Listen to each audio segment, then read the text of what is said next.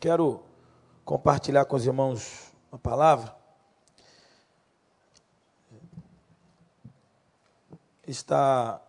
Pedir que você abra a sua Bíblia aí no livro de Ageu, lá no finalzinho do Velho Testamento. Né? Às vezes tem alguns livros que a gente não lê tanto, né? E aí, às vezes, Deus nos nos leva a alguns textos como esse, alguns livros como esse. Eu quero compartilhar uma palavra e essa palavra ela ela também nos convoca para uma reflexão é, no nosso dia a dia, não só uma alusão no que aconteceu com Israel, mas também no tempo de hoje. Então, o livro de Ageu significa palavra Ageu, né? O nome de Ageu significa festivo.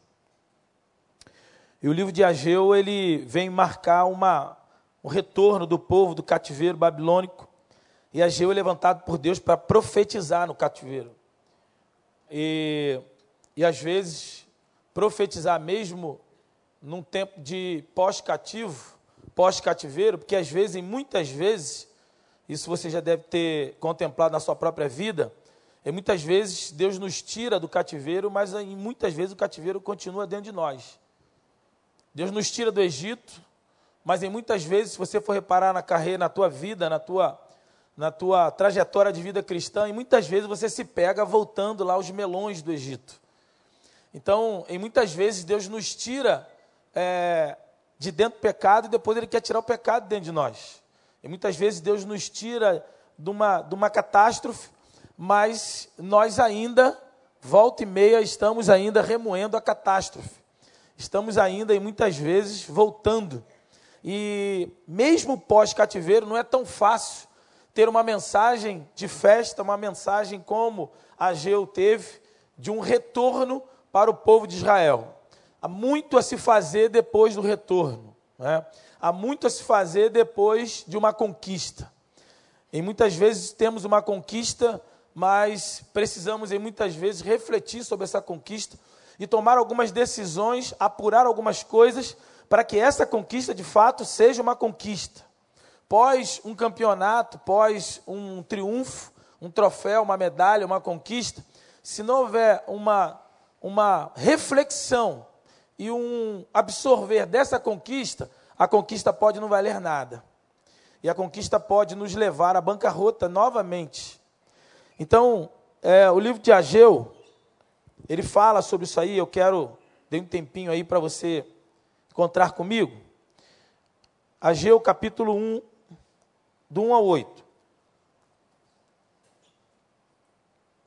Diz assim: No ano segundo do rei Dário, no sexto mês, no primeiro dia do mês, veio a palavra do Senhor pelo ministério do profeta Ageu, a Zorobabel, filho de Sealtiel, príncipe de Judá, e Josué, filho de Josadac, o sumo sacerdote, dizendo: Assim fala o Senhor dos exércitos, dizendo: Este povo diz: Não veio ainda o tempo, o tempo em que a casa do Senhor deve ser edificada ou reedificada.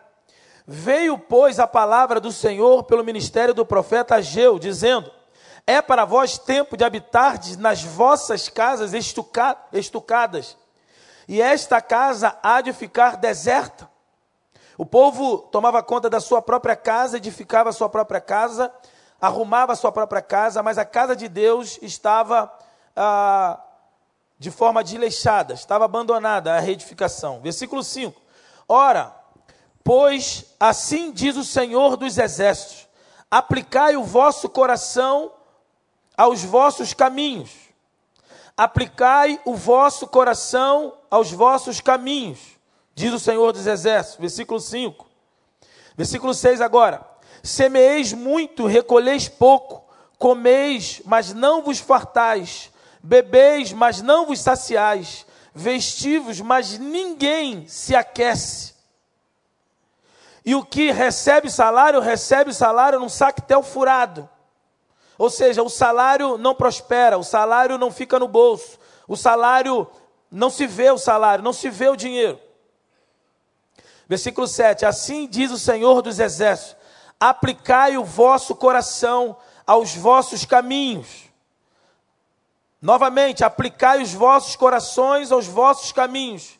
8. Subi o monte, trazei madeira e edificai a casa, e dela me agradarei, e eu serei glorificado, diz o Senhor dos Exércitos. A palavra do Senhor nos abençoe. Meus irmãos, esse é um texto que, como disse, é um texto onde Ageu, o festivo, é levantado por Deus num tempo de celebração, de alegria, pós cativeiro, pós luta, pós batalha, pós humilhação. O povo sai do cativeiro, mas como disse, em muitas vezes Deus nos tira do cativeiro, mas nós ainda permanecemos, permanecemos com o cativeiro dentro de nós. Deus nos tira do cativeiro, mas nós teimamos em ainda manter o cativeiro dentro de nós. E aí a mentalidade decaída, uma mentalidade de derrota, uma mentalidade de abandono, uma mentalidade de desânimo, uma mentalidade de é, é, abatimento está diante do povo.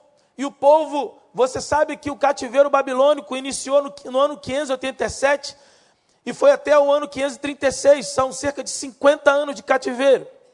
Só que esta data aqui no primeiro versículo, segundo o ano do rei Dário, a data que os eruditos bíblicos dizem por volta do ano 520.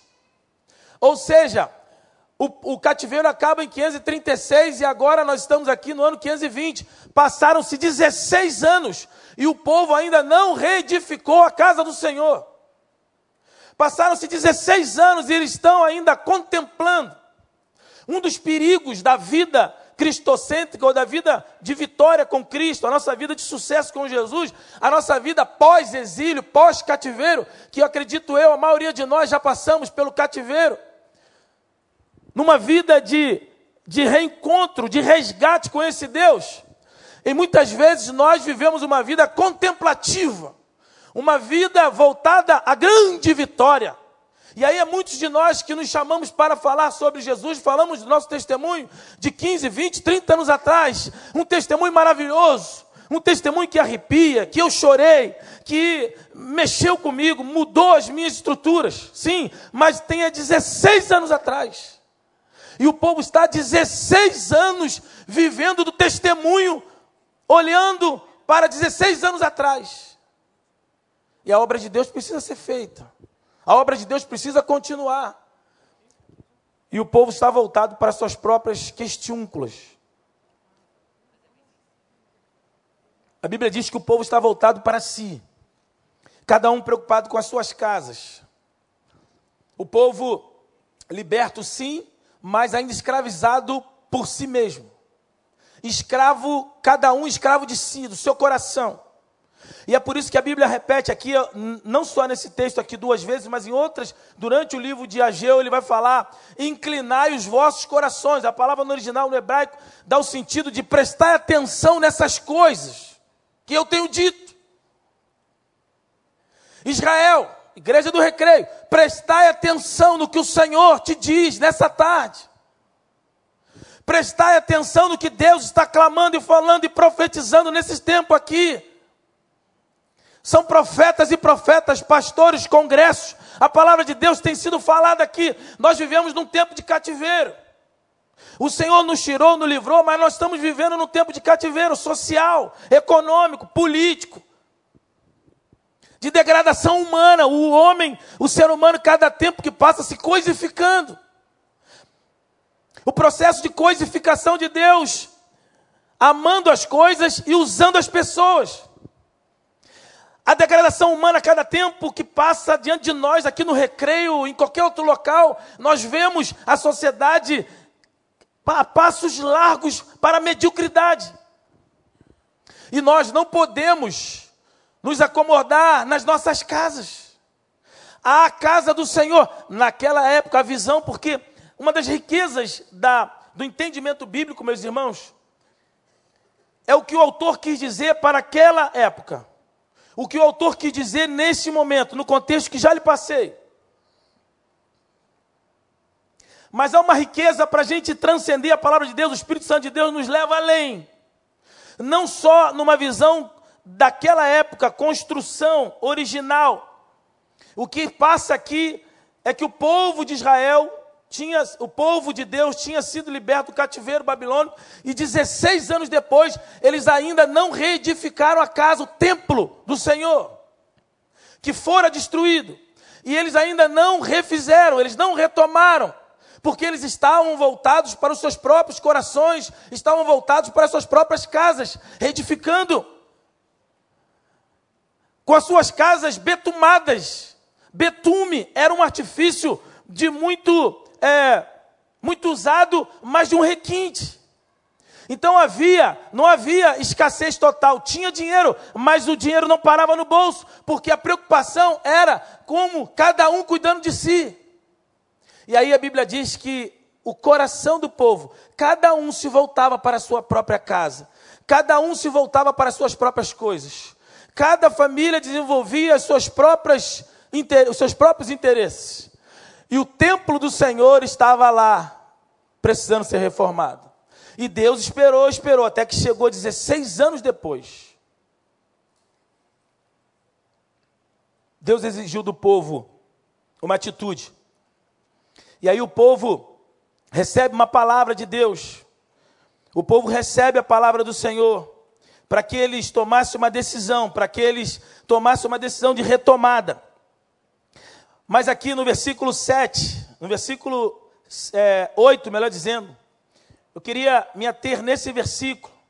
A história de Ageu é muito interessante, é muito bonito. Depois você pode ler o livro. O que Deus faz, se der tempo a gente vai dar uma pincelada. Mas o que eu quero tratar com os irmãos é o início, no versículo 8. Porque o povo recebe essa palavra, Deus trabalha no coração do povo, o povo, é, o Espírito Santo de Deus, é, através do Zorobabel, levanta o povo, o Espírito levanta o povo a fazer a obra, o povo é retomado, faz o que precisa ser feito, e Deus volta a falar, Deus volta a reavivar aquele povo. Mas no versículo 8, há três interessantes colocações de Deus, em que mostra a necessidade de retomada. No versículo 8, ele diz, versículo 7, mais uma vez, assim diz o Senhor dos Exércitos: aplicai o vosso coração. Ou seja, atentai para essas coisas. E ele diz: subi ao monte, trazei madeira e edificai a casa. E eu queria pensar nessas três palavras primeiras, as três frases, né? Subir ao monte.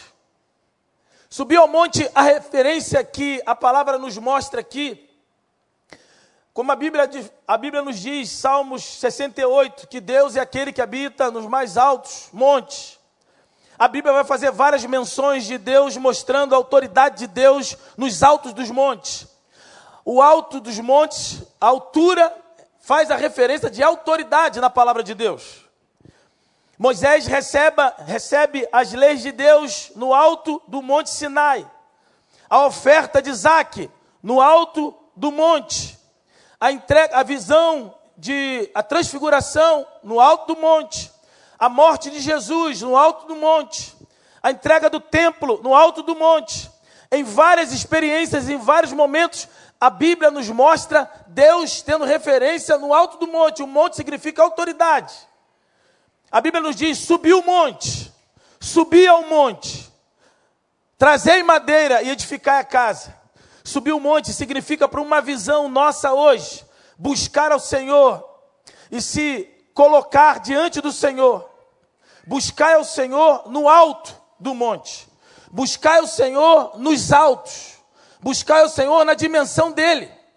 Subir ao monte é a palavra de Deus para a gente hoje subir e se lançar nas alturas, onde Deus habita no alto dos montes. E muitas vezes nós estamos cercados numa dimensão física. Nós estamos aqui no nosso dia a dia, nas nossas lutas, nas nossas batalhas. E às vezes, muitas vezes, nós queremos buscar a Deus, mas buscar a Deus com a nossa visão tacanha e linear. Buscar a Deus envolvido com as nossas lamúrias, com os nossos problemas buscar a Deus envolvido numa visão terrena, numa visão linear. Mas quando a palavra diz buscar e subir ao monte, significa que a gente deve transcender essa visão. Que a gente deve buscar ao Senhor subindo na dimensão dele. Se colocando ao Senhor na dimensão dele. Subir o monte. O povo aqui servia a Deus, o povo aqui oferecia talvez sacrifício, mas numa dimensão terrena, numa dimensão medíocre, numa dimensão onde muitas vezes estamos fazendo as nossas coisas, mas não estamos fazendo as coisas de Deus. Aqui diz, a, a, o texto diz que eles estavam edificando a sua casa, betumando a sua casa, pondo madeira, pondo pedras, pondo coisas preciosas, talvez. Mas a casa de Deus estava abandonada. As coisas de Deus estava por fazer. E no tempo que a gente vive hoje, se a gente for olhar para a nossa vida, se a gente for racionalizar, a gente fica preso na dimensão que nos circunda. A gente fica preso na dimensão da luta do nosso dia a dia, do corporativismo, das nossas lutas financeiras, das nossas contas a pagar, da nossa metodologia humana, porque os afazeres são muitos, as dificuldades são muitos, os desafios, a decisão a tomar, a fazer, e a gente busca a Deus. Mas como que, como que buscamos a Deus? Buscamos a Deus na dimensão dos problemas. Buscamos a Deus buscando as respostas para os problemas. Buscamos a Deus com o objetivo de encontrar a solução para o problema que estou aqui, para uma, uma resposta imediata, ou seja, um analgésico. Mas o que Deus espera do seu povo é que seu povo suba um monte. Amém, igreja? Que a gente transcenda, que a gente vá além, que a gente possa romper e buscar a Deus no alto dos montes.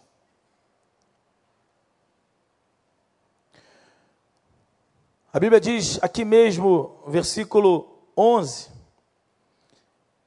por causa da dureza do coração do povo, versículo 11 diz: E fiz vir a seca sobre a terra e sobre os montes. Olha aí. Fiz vir a seca sobre a terra e sobre os montes, e sobre o trigo, e sobre o mosto, e sobre o azeite, e sobre o que a terra produz, como também sobre os homens, sobre os animais, e sobre todo o trabalho das mãos. O Senhor é aquele que tem autoridade nas mãos. O Senhor é aquele que habita nos mais altos montes. Por isso ele diz: Igreja, meu filho, minha filha, subi ao monte. E aqui necessariamente não é subida ao monte literal, né? Pode até ser, mas não necessariamente subir ao monte de forma literal e só subir no monte que Deus vai falar contigo e você só vai ver Deus no monte. Embora seja legal. Mas não é isso, não é esse monte que ele está dizendo. Ele está dizendo: subir ao monte é se lançar numa, na minha dimensão. Me busca na minha dimensão, não na sua. Alguém disse que Enoque foi transladado por Deus, porque ele caminhava com Deus todo dia, o dia inteiro. E ele lá pelas tantas caminhando com Deus, caminhando com Deus, caminhando com Deus, até que Deus falou: Noé, já está tarde. Noé não. Enoque. Obrigado.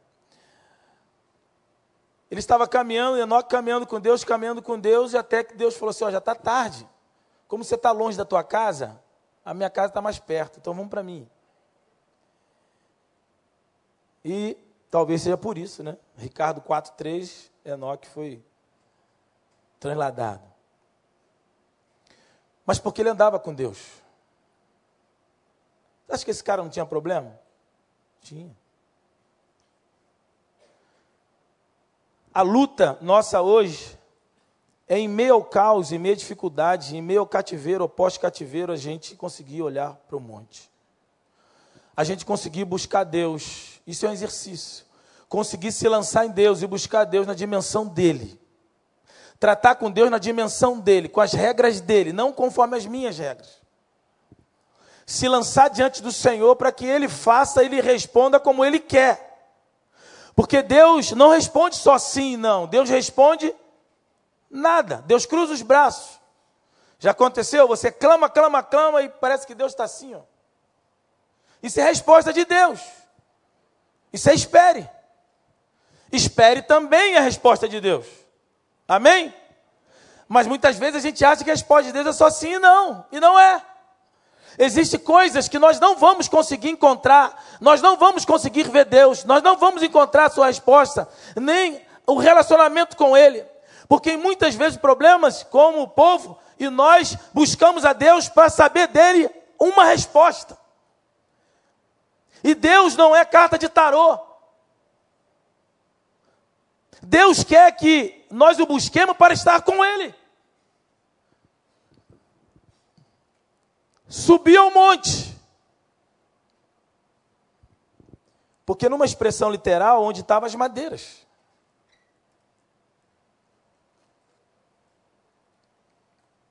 Nos montes tem as maiores árvores.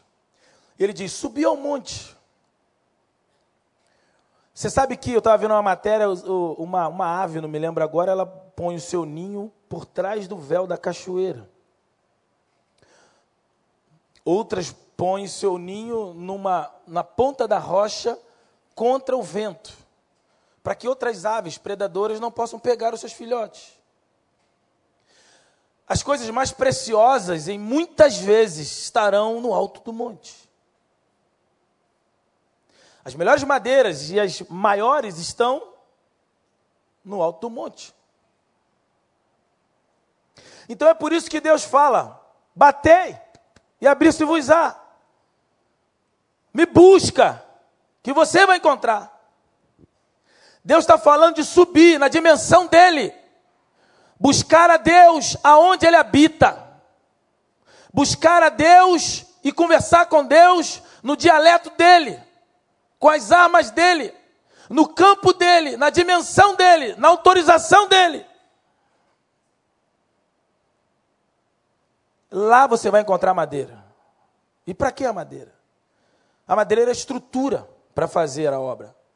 A madeira é o que vai dar o, a estrutura e a condição de edificar essa casa. E há um outro texto muito interessante sobre madeira na Bíblia que a madeira tem um simbolismo, como aqui também, de manter essa casa erguida. A madeira de estrutura, ela tem a condição de manter. O madeireiro, bem depois de Jesus, a gente fala que Jesus era o carpinteiro, filho do carpinteiro, mas segundo estudos já concluem que naquela época não era só marceneiro ou, ou carpinteiro como a gente entende hoje, que só trata de madeira, mas naquela época o carpinteiro era um serviço mais bruto. Ou seja, ele trabalhava com as edificações bruta, alvenaria pesada. Ou seja, então o carpinteiro não era só madeira, o carpinteiro era o pedreiro hoje também. Então, a estrutura de madeira na época era o indispensável numa casa. Para estruturar a casa é preciso ter madeira. E aonde estão as madeiras? No alto do monte subir ao monte, trazei madeira e edificar a casa. E aí a Bíblia fala sobre madeira em Levítico, eu gosto muito desse texto. Levítico 6, 12, diz assim: O fogo, pois, sobre o altar arderá, e não se apagará, mas o sacerdote acenderá lenha nele a cada manhã, e sobre ele porá em ordem o holocausto, e sobre ele queimará a gordura das ofertas pacíficas. 13. O fogo arderá continuamente no altar e não se apagará. Amém, igreja? Então a lenha, o sacerdote, como diz Levíticos, o sacerdote é que tinha que colher a lenha cada manhã e pôr no seu altar, para que esse altar mantivesse aceso. Trazer a madeira para edificar a tua casa, responsabilidade de quem? Já está dizendo, Trazei, buscai, subi ao monte. Responsabilidade minha, sua. Nós devemos buscar as madeiras para manter o nosso altar aceso, como sacerdotes de Deus, e deve, devemos buscar madeira para edificar essa casa. Então a madeira, ela é estrutura. A madeira é indispensável nessa nossa vida cristã. E aqui, no texto bíblico, diz que o Senhor ordena para que cada madeira, para que cada um subisse o monte, buscasse madeira para edificar a casa. A madeira é o símbolo da estrutura, o símbolo da estrutura da tua vida. Assim como a lenha para o sacerdote, ele tinha que pôr cada manhã para que esse fogo do altar mantivesse aceso. Deus ele dava o fogo, ele respondia com fogo. Fogo significa purificação no Velho Testamento. Mas esse fogo tinha que ser mantido aceso. O Senhor nos dá a sua bênção, o seu fogo, a sua graça, a sua unção, mas a manutenção disso, a responsabilidade é para cada um de nós. Então, para esse povo, Deus está falando para Ageu, levantando Ageu e falando para esse povo. Para que as coisas de Deus fossem mantidas, eles deveriam pôr madeira, deveriam ter estrutura, eles deveriam buscar ao Senhor, buscar a dimensão do Senhor e trazer madeira para edificar esse templo. E o templo é muito mais, Deus está falando nesse texto do templo de Salomão, e nesta época não se tinha o ouro que Salomão colocou, não se tinha as maravilhas que foram colocadas lá, agora era algo muito simples. Alguns entendem que eles esperaram 16 anos porque estavam esperando enriquecer novamente ou ter coisas preciosas para botar, refazer o templo de forma suntuosa. E Deus está dizendo para eles: não, usai do que vocês têm nas suas próprias mãos. Usai e edificai a minha casa com o que você tem nas mãos. Não espere enriquecer. Não espere ter outros carros. Não espere ter uma casa maior. Não espere crescer a tua empresa. Não espere ter maior estrutura e condições. Porque enquanto e muitas vezes você busca tudo isso, você pode estar esquecendo do principal que é cuidar das coisas de Deus. E edificar a casa de Deus requer coisas muito simples, como madeira. E essas madeiras estão próximas de você, estão próximas de nós, estão na dimensão de Deus. É só subir, é só subir o monte. Não tem mistério, não precisa de grandes tesouros, não precisa de cedro do Líbano, não precisa de ouro de Ofir, não precisa de pegar é, especiarias em terras distantes, distantes. Estão próximas de nós. É muito simples, irmãos. Viver a utilização, ter a nossa casa, o templo, restaurado. O que Deus quer para mim, o que Deus quer para você, o ministério que Ele tem te dado. Porque uma coisa é certa, você não está sentado aqui só para cumprir o número da Igreja Batista do Recreio. Deus não te trouxe para cá para você só engrossar a estatística, os números. Deus te coloca aqui, você está sentado aí porque há uma função ministerial na tua vida. Amém?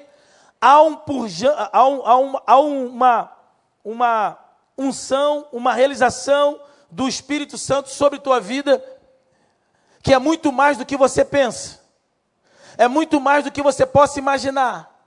O Espírito Santo de Deus tem algo para você que vai além do que somente você imagina.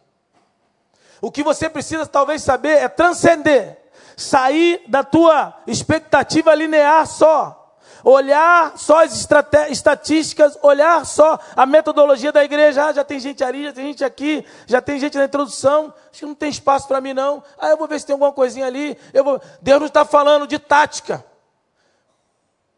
Deus não está dizendo de metodologia humana.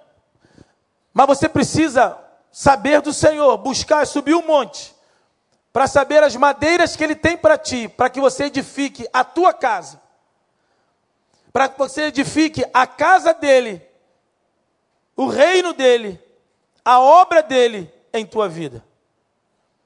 E sabe qual é a casa de Deus que ele quer edificar? Lá era o templo. Mas hoje, há uma casa para você edificar.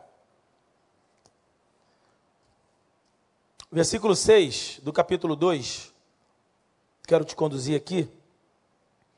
Versículo 6 diz: Porque assim diz o Senhor dos Exércitos: Ainda uma vez daqui a pouco, e farei tremer os céus, e a terra, e o mar, e a terra seca, e farei tremer todas as nações, e virá o desejado, diga comigo, desejado, de todas as nações, e encherei esta casa de glória, diz o Senhor dos Exércitos. Minha é a prata, meu é o ouro, diz o Senhor dos, diz o Senhor dos Exércitos. A glória desta última casa será maior do que a primeira, diz o Senhor dos Exércitos. E neste lugar darei a paz, diz o Senhor dos Exércitos. O que Deus está dizendo aqui não é só o templo, não é só o templo literal, a edificação, não. O que Deus está falando aqui, o desejado das nações é quem, irmãos? É quem? Jesus Cristo. Diga comigo, Jesus Cristo. Esse texto aqui faz alusão a Cristo, a Jesus, no livro de Ageu. Uma citação de Jesus Cristo no livro de Ageu. O que ele está dizendo aqui que o seu povo, por isso que eu digo que a preciosidade do texto não é só dizer o que ele quis falar para o autor da época, mas o que Deus quer falar conosco hoje também.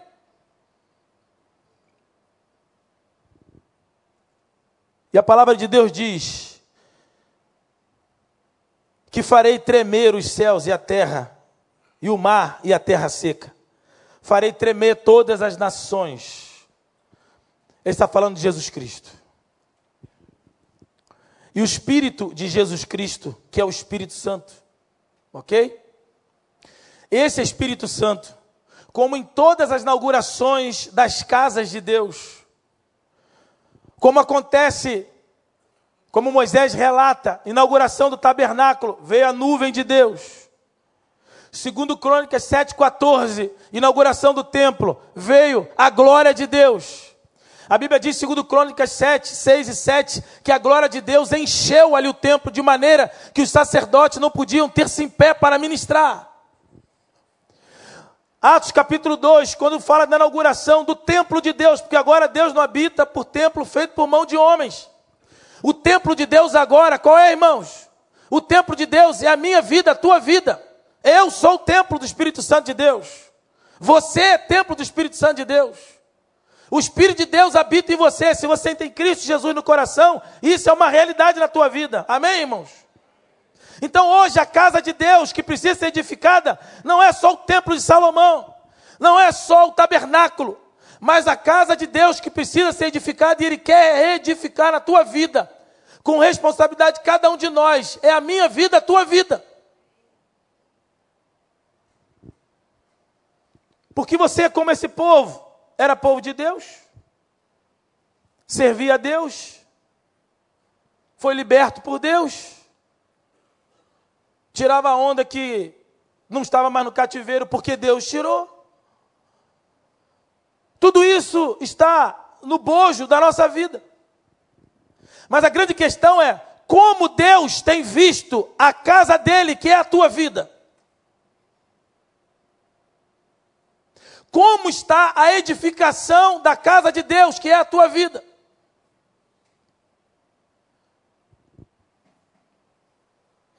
Que tipo de atenção você tem dado à sua própria vida?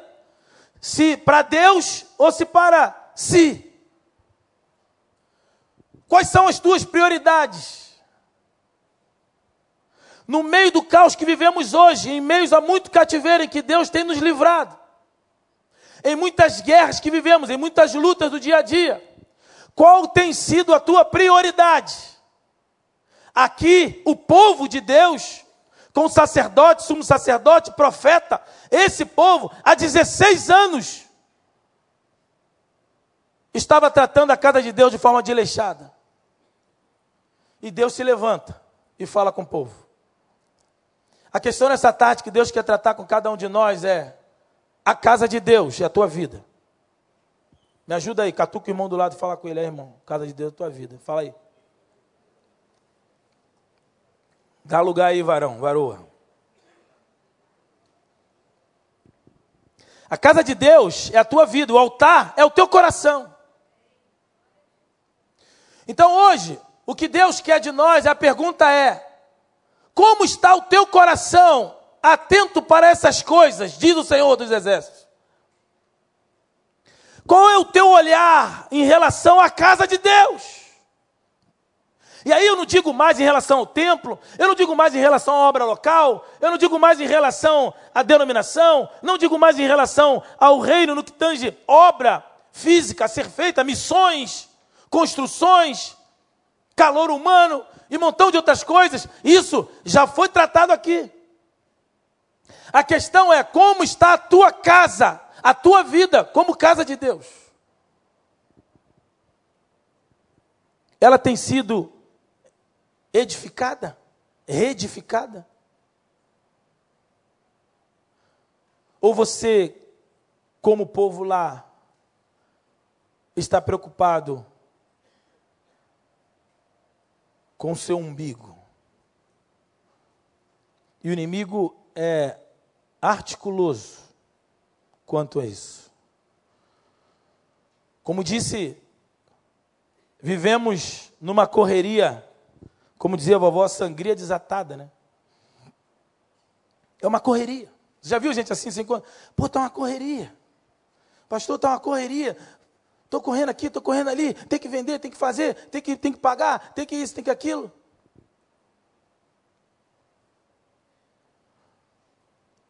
Estou fazendo uma obra lá em casa, estou fazendo isso, estou fazendo aquilo, tem que comprar coisa, o carro, tem que pagar isso, tem que pagar aquilo. E tem que pagar mesmo, tem que fazer mesmo. Essa semana, essa semana mesmo estou aí, um irmãozão que me ajuda aí a resolver meu, meu lance dos meus, dos meus documentos. Zezão ali que me ajuda aí pra caramba. A gente tem obrigações a fazer. E tem que fazer mesmo. Só que a questão é, e Deus quer que você cumpra tudo isso. Mas o que Deus te pergunta é onde está a tua prioridade? Aonde está o teu coração? E essa expressão ele vai usar várias vezes aqui.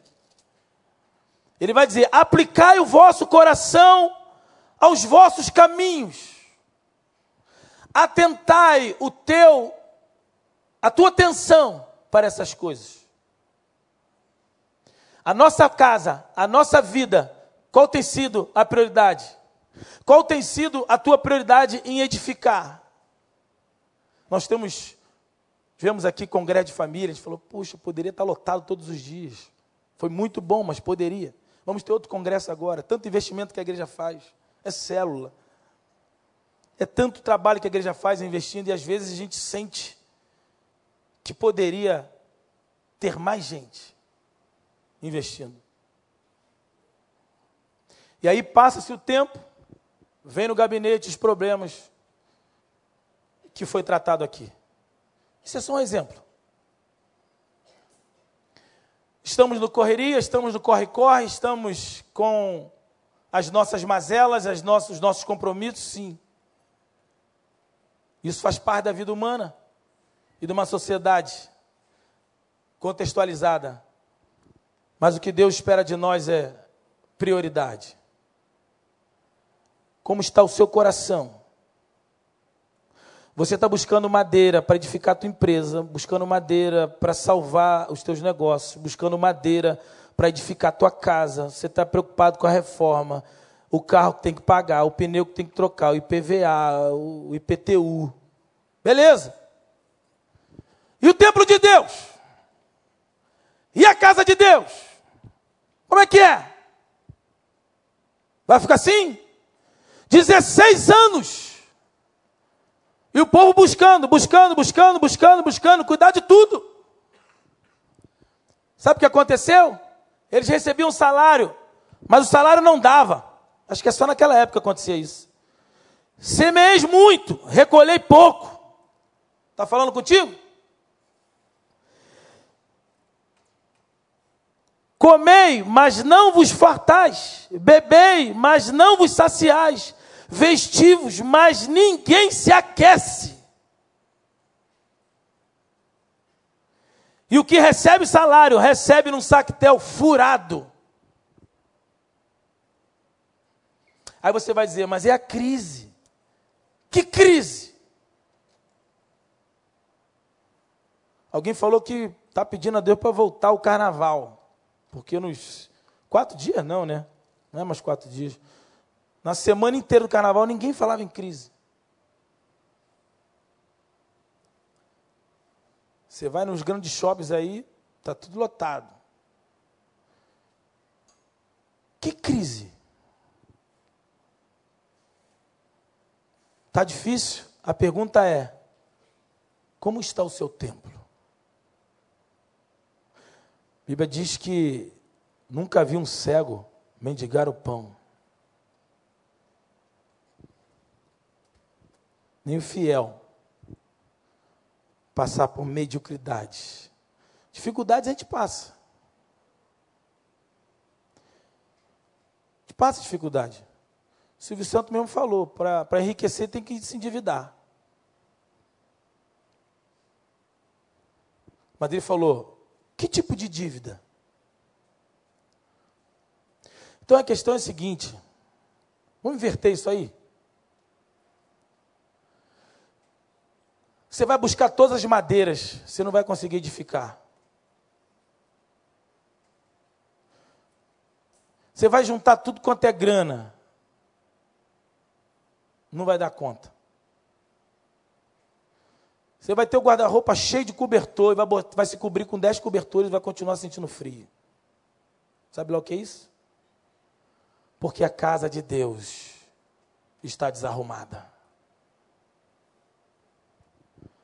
Atentai para a casa de Deus, diz o Senhor dos Exércitos. E a casa de Deus é a tua vida. Porque se a casa de Deus estiver em ordem, você vai estar com um lençolzinho. E você vai se aquecer. Você vai comer um feijãozinho com arroz. Você vai ficar o dia inteiro saciado. Aleluia. Você vai beber um copo d'água. Não terá mais sede durante muito tempo. Porque a casa está arrumada. A casa de Deus está edificada. A palavra de Deus para a gente nessa tarde é: edificai a casa de Deus. Para você edificar, você tem que ter madeira. Para você ter madeira, você tem que subir o um monte. Amém? Vamos ficar de pé, eu quero orar com vocês.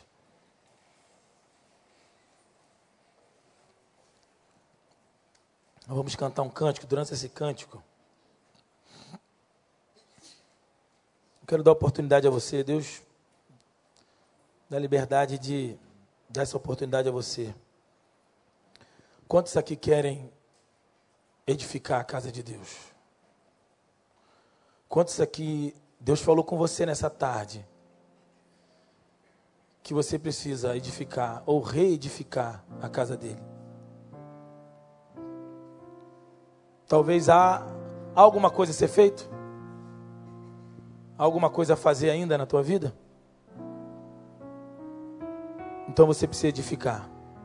Durante esse cântico, você pode sair do teu lugar e vir aqui à frente, eu quero orar por você. Aqueles que Deus falou no teu coração, que de alguma forma, eu não sei exatamente como, mas Deus falou no teu coração,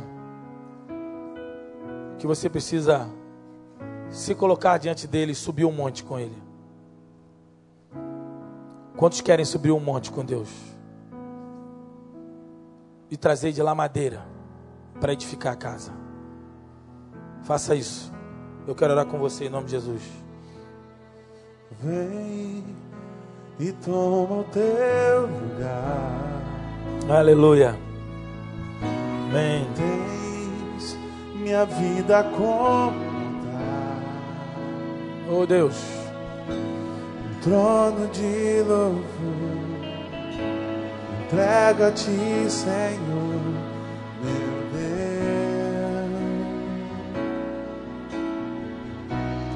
Aleluia. Subiu ao monte. Suba monte com Deus hoje. Traga madeira. Ele quer edificar a tua casa. Se coloque diante dele. Aleluia. Para que eu possa exalar teu ser. Oh Deus. Abre a tua boca e adore. Tuas asas para te alcançar os lugares altos onde tu estás.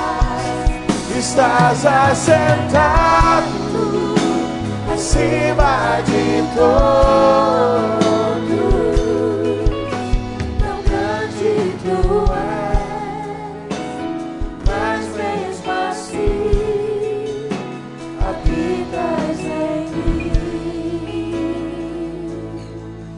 Vamos orar?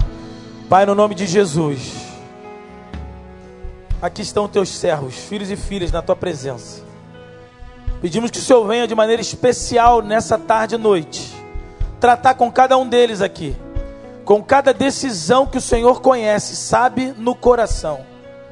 Como tu disseste, através de Ageu, atentai para estas coisas, inclinai os teus ouvidos, os teus corações, o teu coração para essas coisas. Ó Pai, ministra a tua bênção, assim como tu falaste a Zorobabel, o teu espírito que levantaste. Como tu falaste através de Ageu, retoma o teu espírito sobre cada casa aqui. Cada vida que veio à frente representando uma casa, a tua casa, a casa de Deus. Por isso pedimos que o Senhor venha agora, Pai, reedificar esses templos aqui na tua presença. Reedificar casamentos, reedificar relacionamentos com filhos, com pais, com cônjuges Ó oh, Pai, abençoa no nome de Jesus. Vida profissional que nessa tarde foi convertida para ti.